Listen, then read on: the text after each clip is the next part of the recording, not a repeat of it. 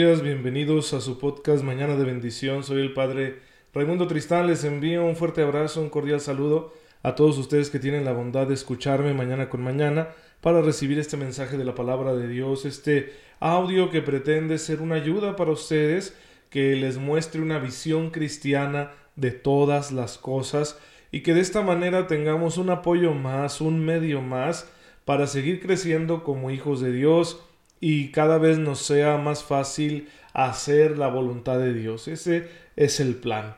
Y lo mejor que podemos hacer, si, si realmente queremos ser santos, si realmente queremos hacer la voluntad de Dios, lo mejor que podemos hacer es volver un hábito nuestra vida cristiana. Volver, volver, un hábito nuestra oración, volver un hábito nuestra lectura de la Biblia, volver un hábito nuestro estudio de la fe católica, volver un hábito eh, el trato cristiano con los demás, eso es muy importante, volver un hábito de servicio generoso al más necesitado, porque eso fue lo que Cristo hizo. Antes de, su vida pública, antes de ponerse a anunciar eh, los misterios que quería revelar de parte de Dios Padre a, la gente de su tiempo, a sus, discípulos, antes de eso pasó 30 años haciendo hábitos como hijo de Dios en su naturaleza humana se educó a sí mismo, como dice la escritura, crecía en gracia y sabiduría constantemente a los ojos de Dios y de los hombres. Y eso es lo mejor que uno puede hacer para ser santo, hacer que todo lo bueno que Dios nos ha dado sea un verdadero hábito. Y para que los hábitos eh, se formen, uno necesita ponerse reglas y luego determinarse a cumplirlas contando siempre con la gracia de Dios, porque esto no es solo nuestro esfuerzo, esto no es solo el querer eh, vivir bajo ese lema de querer es poder. No, no, no, estamos hablando de que si Dios tiene un interés en que alcancemos la santidad, Él nos va a dar la gracia constante y suficiente para que este deseo de santidad se vuelva realidad.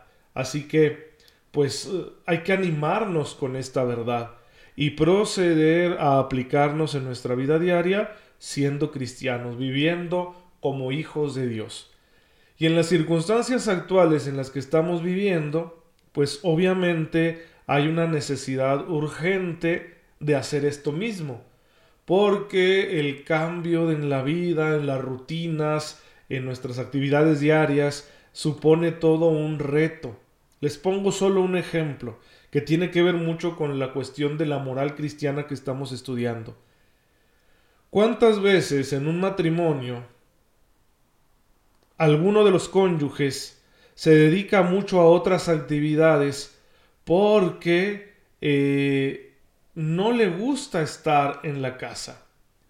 Porque tiene problemas con el otro cónyuge y entonces el trabajo, la vida social, los amigos y hasta la iglesia se vuelven un escape para no enfrentar esa relación con el cónyuge que se volvió dura, se volvió agresiva, se volvió no satisfactoria, se volvió una fuente de infelicidad.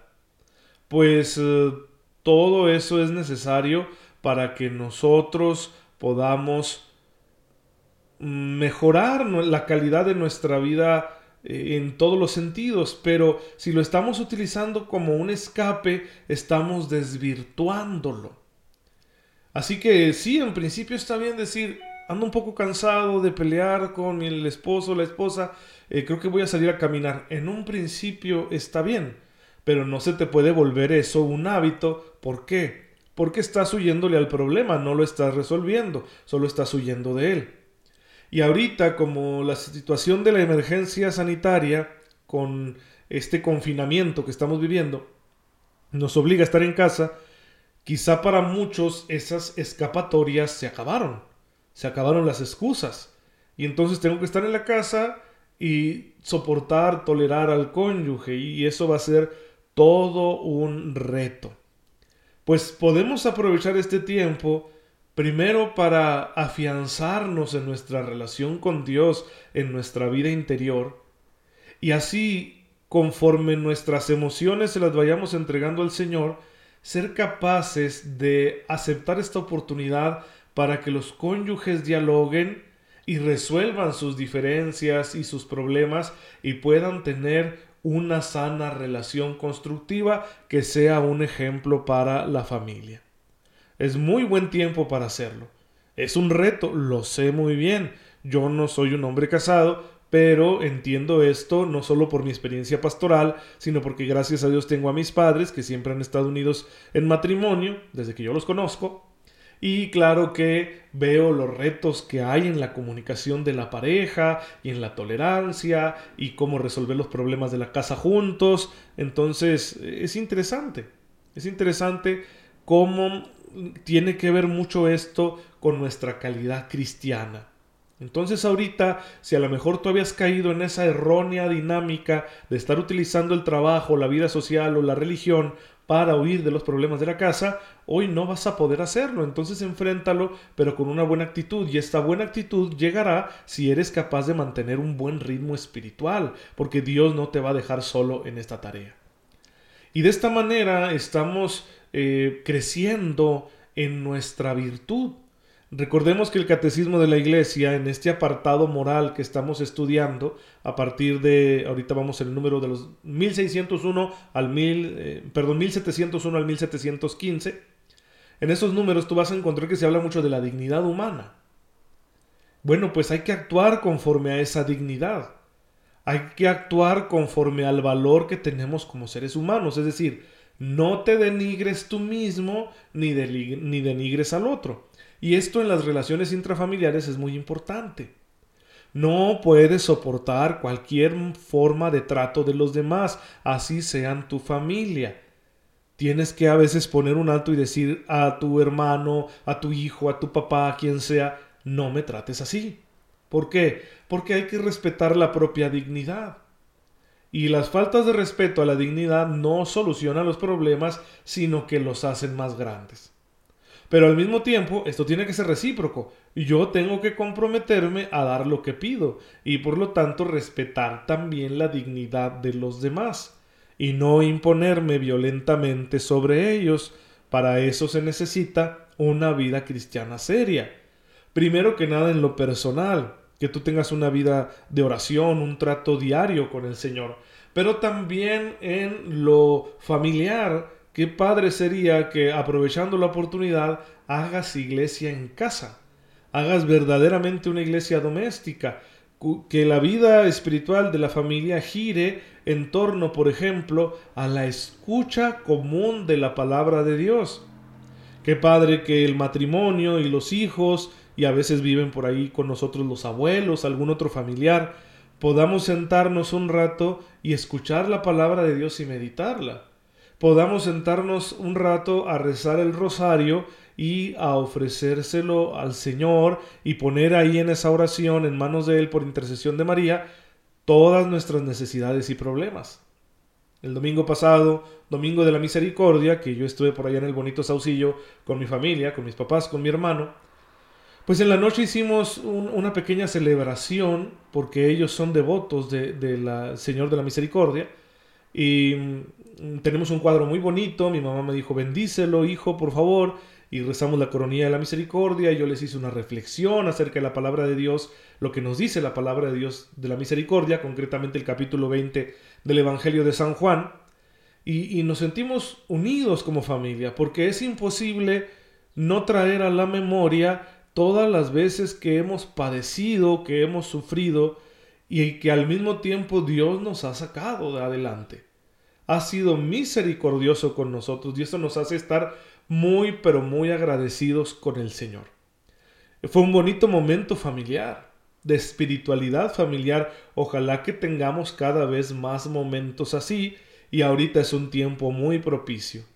Entonces con esta fe, que bendito sea Dios, la compartimos los cuatro miembros de la familia nuclear, pues nos permite estar más relajados, no estar a la defensiva, ser más comprensivos unos con otros y por lo tanto arreglar los problemas con mayor facilidad.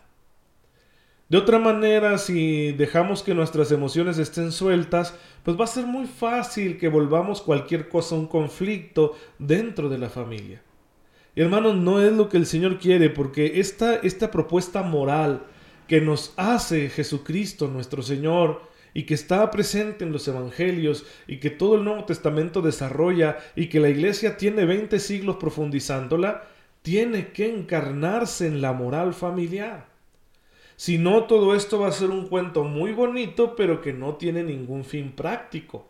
Y no realmente la propuesta que nos dio nuestro Señor es práctica, es para que seamos felices y nos salvemos. Entonces hay que aplicarla a nuestra vida diaria ahí dentro de la familia. Recuerda que eres un hijo de Dios y no puedes comportarte con tus padres, con tus hijos, con tus hermanos, con tu cónyuge de cualquier manera, sino que tienes una responsabilidad delante de Dios para comportarte con ellos de la mejor forma posible.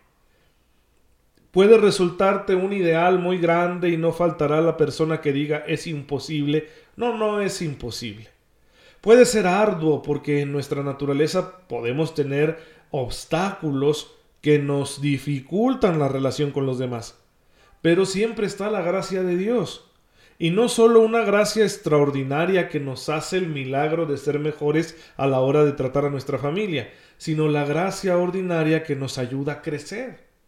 Si tú estás constantemente ayudándote a ti mismo a crecer en la virtud, entonces sin duda que de esa manera Dios actuará y te permitirá tener un trato más cristiano con todos dentro y fuera de la familia. Y así, en la familia, practicando la moral cristiana, podremos crear un espacio muy sano, muy bueno, para poder estar tranquilos y felices ahorita en esta situación de pandemia y siempre. Que padre cuando uno salga de esta situación y vuelvas al trabajo, a la vida social y a tantos compromisos que tenemos, por supuesto que volvamos a la iglesia, no a la parroquia, a celebrar con la comunidad los sacramentos. Qué padre tener la sensación de que claro que vamos a disfrutar mucho todo eso, pero qué padre tener la sensación de cuando se termine decir voy a casa y voy contento, porque la casa es un lugar de paz, y ya quiero estar ahí con mi familia. En lugar de sentir lo que muchas veces sentimos de, ay, no quisiera llegar a la casa porque me están esperando los problemas. Pues el Señor está más que dispuesto a ayudarnos para que nuestra vida familiar sea una vida plenamente cristiana. Solo que para ello necesitamos poner de nuestra parte y crecer en nuestra espiritualidad, una espiritualidad encarnada que se refleje en nuestro crecimiento personal. Pues bueno hermanos, démosle gracias al Señor por todo esto para terminar con el episodio del día de hoy. Padre, te bendecimos, porque no solo nos has dado la vida, sino que también nos la regalas a través de la familia. Permítenos, Señor, comportarnos siempre a la altura de las circunstancias como hijos tuyos, para que aprendamos también a disfrutar de la familia, respetándonos unos a otros, ayudándonos a ser mejores cada día. Por Jesucristo nuestro Señor. Amén. El Señor esté con ustedes. La bendición de Dios Todopoderoso, Padre, Hijo y Espíritu Santo, descienda sobre ustedes y los acompañe siempre. No se olviden de rezar por este servidor, yo también rezo por ustedes y nos vemos mañana si Dios lo permite.